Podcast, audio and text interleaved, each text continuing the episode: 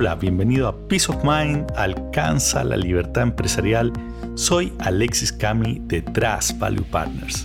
Moscú, 9.28 de la mañana del 25 de enero de 1995. Le entregan a Boris Yeltsin, el presidente de Rusia en ese momento, un maletín que junto a la manilla tenía una pequeña luz prendida. En el interior, una pantalla indicaba que cuatro minutos antes de algún lugar del mar de Noruega se había lanzado un misil que parecía dirigirse hacia Rusia.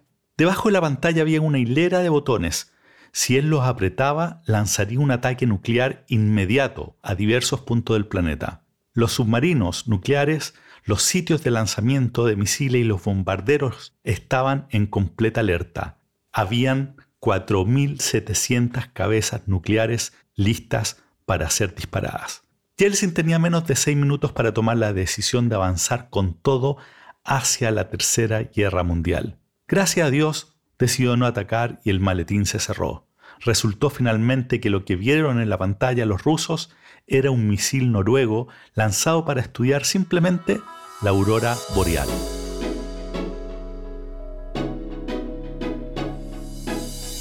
Si bien afortunadamente nosotros no tenemos que tomar decisiones tan difíciles como la de Yeltsin en su momento, hoy estamos en un entorno particularmente desafiante y tenemos que avanzar y tomar decisiones rápido. Tenemos que tomar estas decisiones en un contexto de mucha incertidumbre.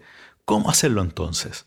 Lo primero es que tienes que evitar a toda costa la parálisis o procrastinar decisiones que sabes que tienes que tomar ahora ya es pésimo en todo sentido, pues no tomar decisión es al final tomar una, la de no hacer nada y quedar absolutamente merced a los acontecimientos. Es lo peor que puedes hacer. Además, nadie quiere estar bajo un líder que titubea y transmite inseguridad. Tú tienes que tomar decisiones, pero deben ser las mejores dada la información existente. Y para ello te quiero dar algunos consejos. Primero, genera un espacio de calma para discutir y tomar las decisiones. No lo hagas con un mal estado de ánimo, pues está comprobado que la calidad de la decisión está directamente relacionado con eso.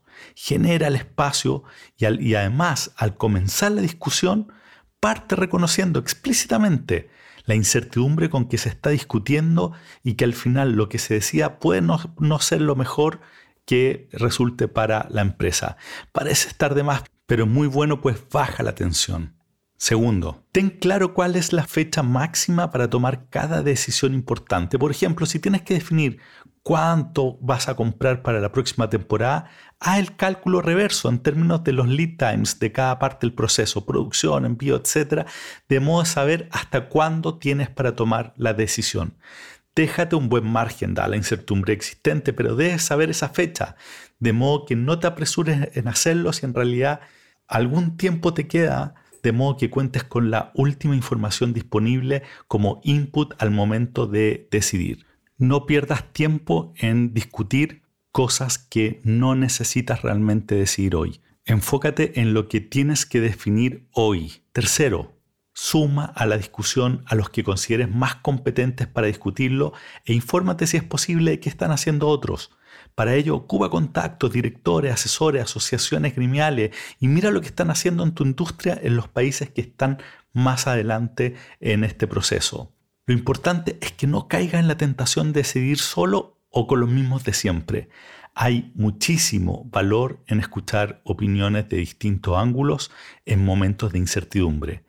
Considera incorporar a terceros que normalmente no están en tu mesa de decisión como puede ser desde un operario con una mirada interesante hasta expertos que conozcas, para que cuenten cómo lo ven y luego simplemente abandonen la reunión. Esto te ayudará a ampliar la mirada y no necesariamente implica perder velocidad. La calidad de la decisión en tiempos de incertidumbre aumenta significativamente cuando sumas distintas visiones. No te quedes con una mirada acotada, sino que enfócate en ampliarla. Cuarto, en la reunión sigue lo que hablábamos en el episodio 13. Escucha a los miembros de tu equipo que tengan algo que decir al respecto antes de hablar tú y tomar la decisión. Haz preguntas abiertas, como pueden ser del tipo ¿qué podríamos no estar viendo? ¿Qué implicancias puede producir esta decisión? Una vez que escuches las opiniones, procede a definir. Ideal si hay consenso, pero no es necesario. Lo importante aquí es que todos tuvieron la oportunidad de dar su opinión y fueron considerados en la decisión final.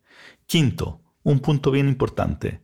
El equipo debe comprometerse a hacer suya la decisión que se tome.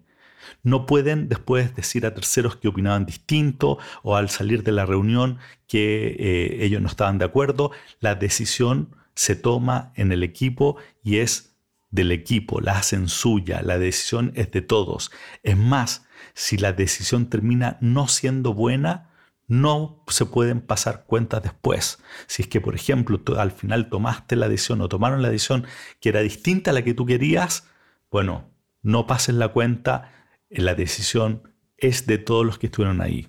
Un tip, si la decisión que tienes que tomar es difícil, te puede ayudar a pensar en cuál es el peor escenario que puede generarse si te equivocas. Si no es tan grave el escenario, te bajará, le bajará harto el estrés al grupo para tomar la decisión.